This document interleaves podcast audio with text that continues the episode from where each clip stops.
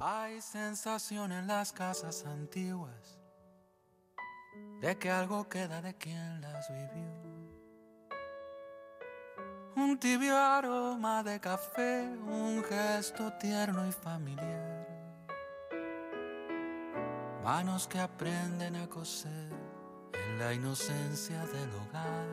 Son casi las 6 menos 20 de la tarde y vamos a dar un repaso a la actualidad y detenernos en algunos puntos que nos interesan esta tarde, como por ejemplo en el sector de la construcción que busca talento femenino, que solo representa el 11,1% de la fuerza laboral para cubrir los 700.000 empleos directos e indirectos que quedarán vacantes en los próximos años como consecuencia del relevo generacional.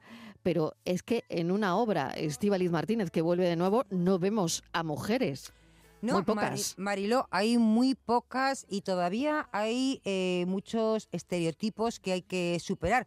Vamos avanzando, pero la construcción es complicada. Fíjate, mm, dicen que en los próximos años se busca, va a haber que cubrir 700.000 puestos de trabajo, casi nada. ¿eh? En España, Mariló, hay unas 150.000 mujeres ahora mismo que se dedican a la construcción, lo que tú decías, este número es lo que representa ese 11% aproximadamente, pero la presencia femenina sigue siendo minoritaria y como te decía, está marcada por estereotipos, ¿no? Sobre todo, pues eh, con cosas como que en la obra que no es un trabajo para mujeres, esa frase tan tópica y tan y tan falsa, ¿no? Todo eso dificulta pues la incorporación de mujeres a, pie de obra como personal de oficio y luego a este que sumar también la desconfianza por parte de, los clientes ante si están capacitadas o no. Fíjate, hay un informe de mujeres en el sector de la construcción elaborado por la Fundación Laboral de la Construcción que señala que la mayoría de las mujeres en el gremio, es curioso, porque no las vemos trabajando a pie de obra, tú me decías, ¿no? Porque la mayoría de ellas, eh, Mariló, tienen estudios superiores de ingeniería. Esto supone que seis de cada diez más o menos, pues tienen eh, otro tipo de, trabajos que no las vemos a pie de obra, como en oficinas, son ingenieras, hacen labores administrativas y financieras, pero alguna hay trabajando, alguna hay. Vamos a hablar con Carmen Caro, es directora de división de infraestructuras de Catenón y la pregunta es muy sencilla. Carmen, ¿dónde están las mujeres en la construcción? ¿Qué tal? Bienvenida. Hola, buenas tardes. Muchas gracias por, darme paso. Pues es que hay muy poquitas, la verdad, en estos. o sea, que, casi no están, Carmen, casi no están. Bueno, sí, sí que están, pero, pero todavía hay muy pocas y, y sobre todo, bueno, yo quiero dar un dato positivo, es que eh, ahora mismo sí que existe una preocupación por parte de todo el sector en seguir incorporando talento femenino. Es decir, ahora ya sí que somos conscientes del problema, ¿no? Y entonces esto está ayudando a crear determinadas iniciativas para que la mujer se incorpore a, este sector. Pero bueno, hay mujeres, efectivamente, hay todavía muy, muy, muy, muy pocas.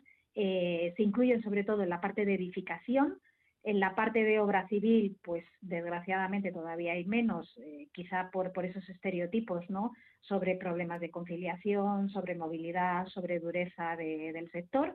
Y luego, pues las que están en la parte de edificación, sobre todo, pues haciendo eh, pues edificios residenciales, también hay mujeres en la parte de, topografía eh, y luego la parte de instalaciones también nos encontramos con perfiles femeninos. Pero bueno, a pie de obra, efectivamente, en aquellos otros trabajos más, más artesanales o más de pie de obra, ahí tenemos un gap que tenemos que cubrir. ¿Y cómo, Carmen?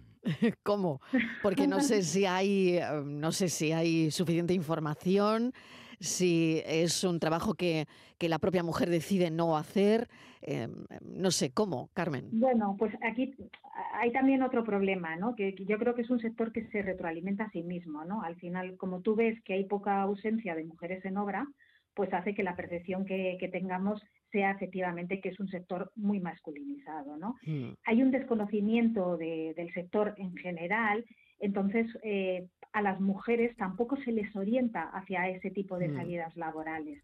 Entonces yo creo que, por ejemplo, hay iniciativas que ya se han puesto en marcha pues como eh, por ejemplo dar mayor visualización a casos de éxito de ingenieras que estén trabajando en la, en la construcción, que eso hará pues que otras eh, profesionales jóvenes pues quieran incorporarse al sector o por ejemplo en la parte de los módulos formativos apenas hay mujeres impartiendo esos módulos, ¿no? Entonces todo genera esa sensación ¿no? de masculinidad dentro del sector.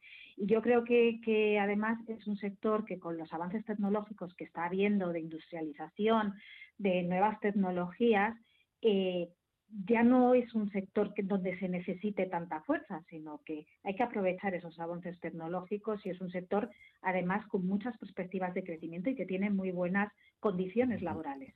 Sí, hola Carmen, eh, buenas tardes. Yo eh, te quería preguntar, aparte, bueno, pues mm, de los oficios, vamos a poner mujeres a pie de obra. Eh, también yo creo que en eso igual estamos avanzando mm, desde la patronal, desde quien les contrata también me imagino que ha habido un rechazo, ¿no? Si han necesitado albañiles, una gruista, eh, alguien para montar andamios, mm, si ha tenido cinco hombres y una mujer, me imagino que a la hora de elegir ese empresario, mm, pequeño, mediano, eh, seguramente que ha optado por, por un hombre. Cuando tú decías, ahora mismo hay máquinas que ayudan muchísimo y, no tiene que haber diferencia entre un hombre y una mujer. Y la maternidad, no sé si ha sido también un factor que, que no ha favorecido al desarrollo de la mujer en la construcción. Bueno, a ver, el problema de la conciliación siempre ha estado presente, porque al final son trabajos donde no puede existir el teletrabajo. Pero bueno, yo creo que esos valores ahora mismo de conciliación las tenemos los hombres y las mujeres. Con respecto a los empleadores, efectivamente ha habido empleadores que pueden tener también cierto, cierto sesgo eh, pues a la hora ¿no? de, contratar a mujeres pero verdaderamente es que tampoco han tenido muchas mujeres donde elegir, ¿no? Por, por, lo que hablábamos, pues porque es un sector donde las jóvenes no lo ven atractivo para mismo para, para trabajar, ¿no? Y tienen una identificación con el sector pues muy minoritaria. Voy a mm, incluir en esta conversación a María José Pérez Sosa, que trabaja en la construcción, que fue la primera gruista de este país.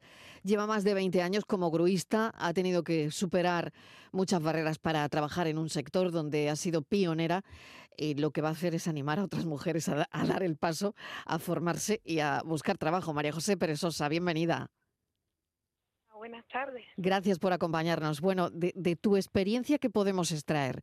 20 años como gruista, a pie de obra.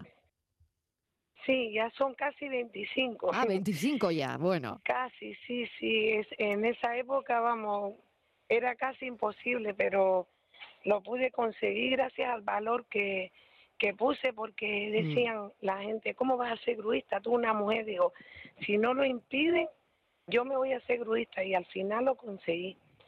Y entonces yo lo que quería era animar a las mujeres que no tengan miedo, que en la época que estamos, las empresas, yo por ejemplo, yo trabajo en, en Construplan y ellos mismos me dicen, María, no conoces a ninguna chica más gruista, no conoces a alguna mujer que tenga alguna profesión, porque ellos no dudan en, en darle trabajo. Porque les va fenomenal contigo, María José.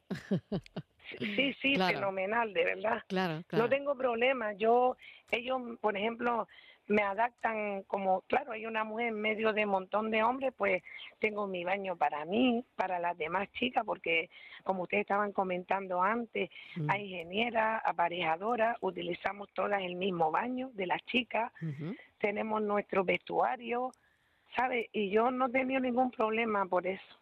¿Y cómo era la reacción hace 25 años, ¿no? De, bueno, de, verte eh, montada en la grúa y, bueno, un sector, como nos ha dicho Carmen Caro, mm, totalmente masculinizado, ¿no? Serías la única mujer en una obra, ¿no? En, una obra grande, por ejemplo, ¿no?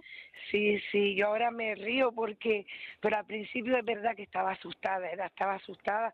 Lo que a mí me dio valor a entrar a trabajar en la obra fue porque tenía el título, la profesión que exigía el gobierno.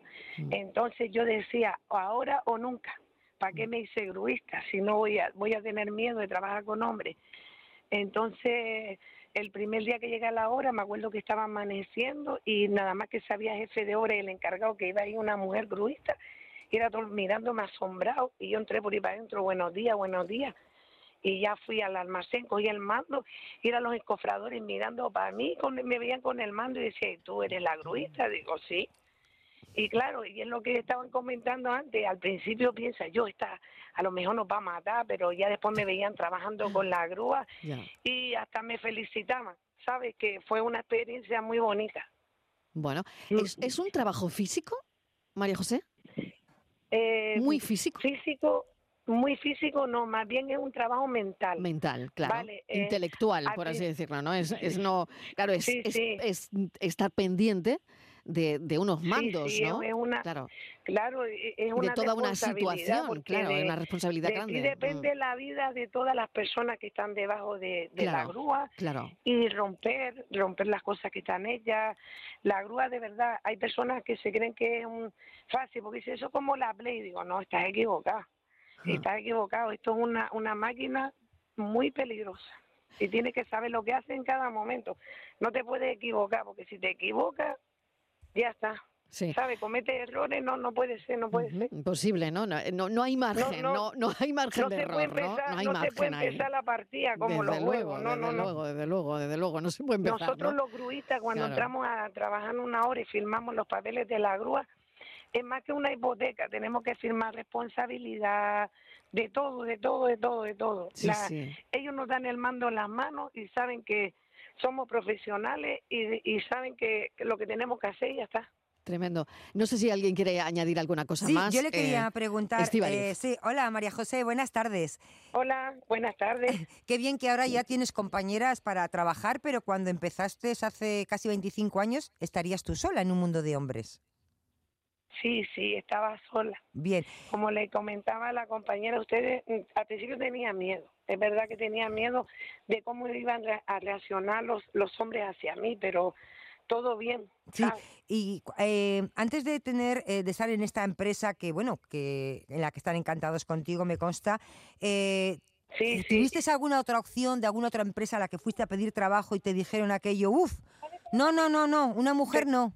A ver, perdón, que, perdón, dígame, dígame qué pasó Que sí, por aquí, me sí. hablaron, dígame, dígame. No, que le preguntaba si antes de tener ese trabajo pasó eh, por otras empresas donde le dijeron, no, no, no, no, que usted es mujer y no, no, no, no le podemos dar el trabajo. ¿Le ha llegado a pasar esto? Pues, pues sí, fui a una, pero porque me llamaron del paro, porque resulta de que estaban buscando gruistas con titulación, porque hace 25 años, antes de hace 25 años, no obligaba el, el gobierno a tener la profesión, ¿sabes?, titulada. Y entonces mm, ya empezaron a entrar los inspectores y querían gente con titulación. Y entonces me sacaron del paro, porque yo me apunté al paro como gruista, y, y entonces ya me llamaron para la entrevista y cuando entré por ahí adentro, dice, ¿y usted a dónde va? Digo, mire, que es que me llamaron del paro, mire el papel aquí. Para gruista dice, ah, no, no, no, una mujer, no, no, que va, que va, que va, no, no, no, no, no. Y digo, como que no, dice, no, no. Y, y al final pues me fui. Digo, pues nada, ya sé que no voy a buscar más nunca trabajo porque si encima me llaman del paro y me dicen en esa empresa que no, pues nada, estaba yo un día en el pueblo y, y me llaman por el teléfono y dice, ¿usted es María José Pérez Sosa? Digo, sí. Si usted es gruista, y yo ya le voy, le digo, si no fuera gruista no tuviera el carnet. Se mire, para que venga que le voy a hacer una entrevista que la necesito para el lunes. Y entonces fui un viernes y me, me mandó a buscar un viernes, que es cuando soltaba antiguamente la construcción, a las once y media, por si acaso fuera a matarle a alguien la obra, porque era una mujer, lo que ustedes comentan. Qué fuerte. Y entonces cogió una piedra, la tiró en un sitio y dice, póngame el gancho de la grúa allí. Y se lo puse y dice, bueno, pues sí, vale, el lunes la quiero aquí. Bueno, te Y hizo la prueba. como empecé a trabajar. Te hizo la Sí, prueba. sí, fue así. María José Pérez Sí. Sosa, muchísimas gracias por contarnos tu, tu testimonio, 25 años como gruista, y gracias a Carmen Caro, directora de División de Infraestructuras de Catenón, porque hemos querido hablar de las mujeres y el sector de la construcción que está buscando talento femenino. Y claro que sí lo, lo hay, por supuesto que lo hay. Sí. Carmen, Sí, sí. gracias María José, muchísimas gracias a las dos. Muchas gracias. Gracias, gracias. Hasta pronto, Gracias. suerte. Hasta luego. Hasta pronto. Hasta luego.